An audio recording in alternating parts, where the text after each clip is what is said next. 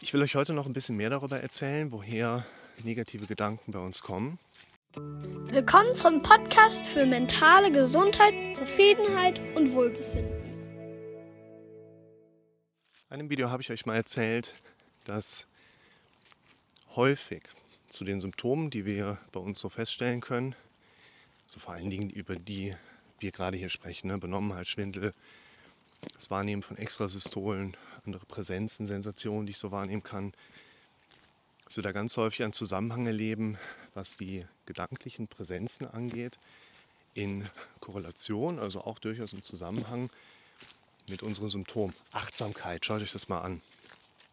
Und in dem Zusammenhang taucht natürlich sehr häufig auch die Frage auf, okay, welche Störung habe ich, welche Krankheit habe ich, sodass ich die ganze Zeit diese negativen Gedanken habe. Und ich sage, ah, Häufig sind die negativen Gedanken, die ich erlebe, nicht Ausdruck einer Krankheit, die ich heilen könnte und dann hören die negativen Gedanken auf und die Symptome auch, sondern diese gedanklichen Präsenzen sind Ausdruck von angeborenen Effekten und entsprechend auch von antrainierten Strukturen, die ich die ganze Zeit im Kopf habe.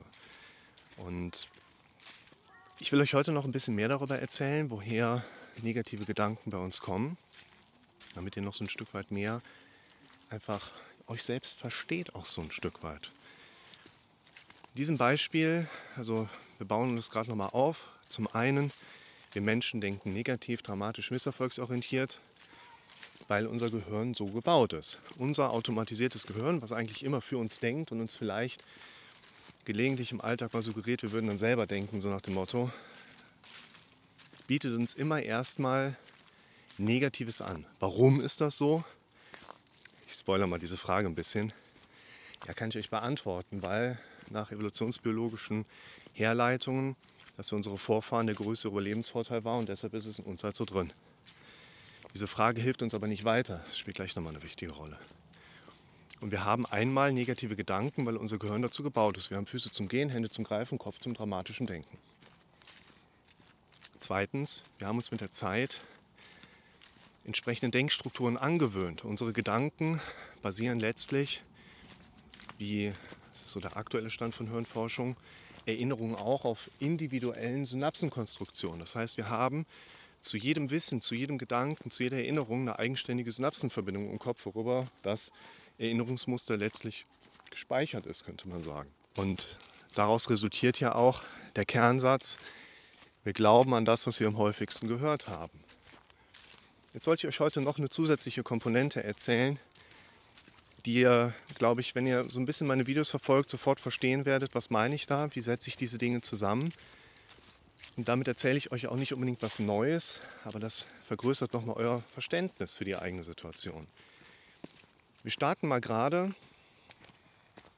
Drei Bilder, drei Videos werden jetzt ganz entscheidend wichtig. Wir starten mal gerade mit dem Thema luzides Träumen. Das passt ganz gut. Ein luzider Traum ist ein Traum, in dem ihr realisiert, dass ihr träumt, schlaft aber weiter. Ab dem Moment, wo ihr in einem luziden Traum seid, könnt ihr die Inhalte eures Traumgeschehens relativ frei bestimmen. Man kann das auch trainieren, darum geht es mir eigentlich.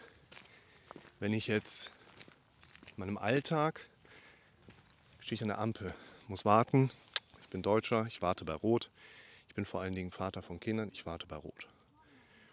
Wenn ich da so warte, träume ich gerade? Nein, wenn ich träumen würde, würde ich langsam runtergleiten.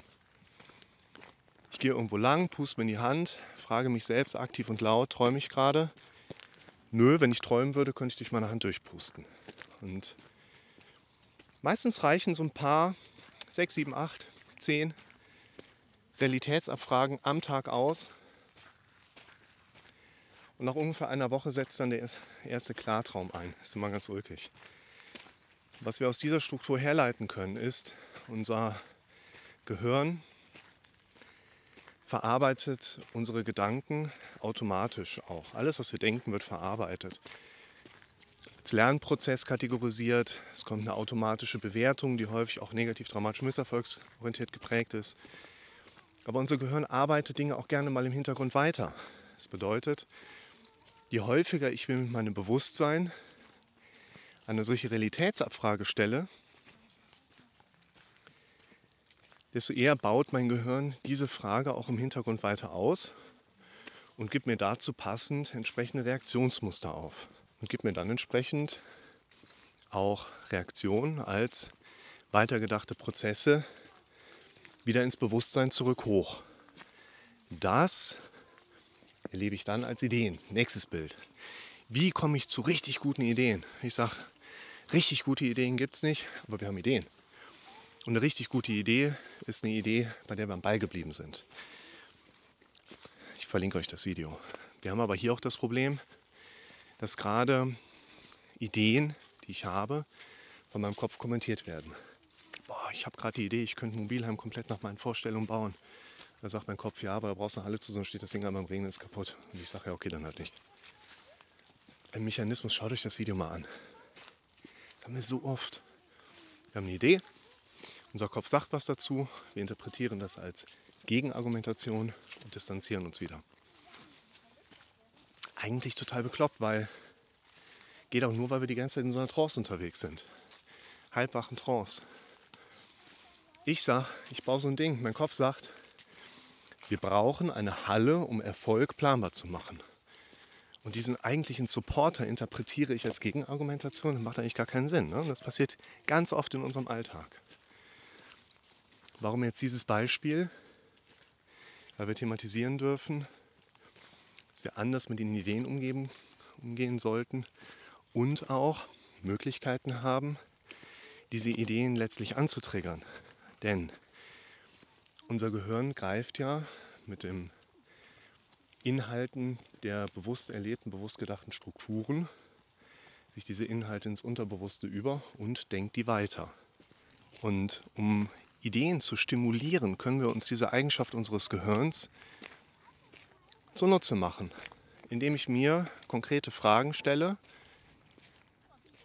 auf die ich eine Antwort gerne hätte, aber noch keine habe verlinke ich euch auch mal das Video, wie ich mir konkret die Frage gestellt habe, wie kann ich in einer bestimmten Situation ein Gefühl der Entspannung haben und genießen, nicht auf heißen Kohlen sitzen. Und wenn ich mir jetzt eine ganz spezifische Frage stelle, dann geht mein Gehirn hin, nimmt diesen Gedanken ins Unterbewusste, denkt ihn weiter. Das funktioniert am allerbesten, wenn ich mit meinem Bewusstseinsfokus ganz woanders bin. Irgendwann gibt mein Kopf mir dann eine Idee hoch merkt man zum Beispiel auch daran. Ich denke dann, ah, wie heißt nochmal dieser eine Musiker, der dieses eine Lied gemacht hat. Ich, ah, wenn ich jetzt versuche, auf die Lösung zu kommen, ihr kennt das, ne? meistens funktioniert das nicht. Wenn ich jetzt mir diese Frage konkret stelle, wie heißt der eine Musiker, der dieses Lied gemacht hat? Wie heißt der Lateinlehrer von mir aus der fünften Klasse, der danach in Ruhestand gegangen ist? Jetzt gehe ich hin und beschäftige mein Bewusstsein mit komplett anderen Inhalten. Dann kann mein Gehirn im Hintergrund diese Frage weiter verarbeiten und gibt mir eine Antwort auf diese Frage als Idee hoch. Das heißt, wenn ich Ziele haben möchte, darf ich mich mit meinen Fragen beschäftigen, um entsprechend auch über Fragen passende Antworten in Form von Ideen in Bezug auf meine Ziele zu modulieren. Darauf wollen wir hinaus. Jetzt greifen wir nochmal die Frage vom Anfang auf. Warum ist das so? Ganz häufig gestellte Frage, warum habe ich das Symptom? Warum gerate ich in Unruhe und Panik, wenn ich alleine nur vor die Tür gehe? Warum? Wenn wir uns die Frage näher anschauen, wenn wir uns diese Fragen tatsächlich auch mal näher ranziehen, dann finden wir ganz häufig heraus, dass diese Fragen, die wir da haben, Antworten auch triggern können, die uns nicht weiterhelfen. Die Antwort auf die Frage, warum ist das so, hilft uns meistens nicht dabei, dass die Situation von alleine aus anders wird. Meistens hilft das noch nicht mal dabei, dass wir Dinge auch wirklich effektiv verändern können. Wir haben es also mit einer problemorientierten Frage zu tun. Wichtiger Punkt. Eine problemorientierte Frage kann nicht zu einer lösungsorientierten Antwort von meinem Gehirn weitergedacht werden. Und wenn wir uns nochmal die Konstruktion anschauen, wir finden heraus, wir haben eine problemorientierte Frage.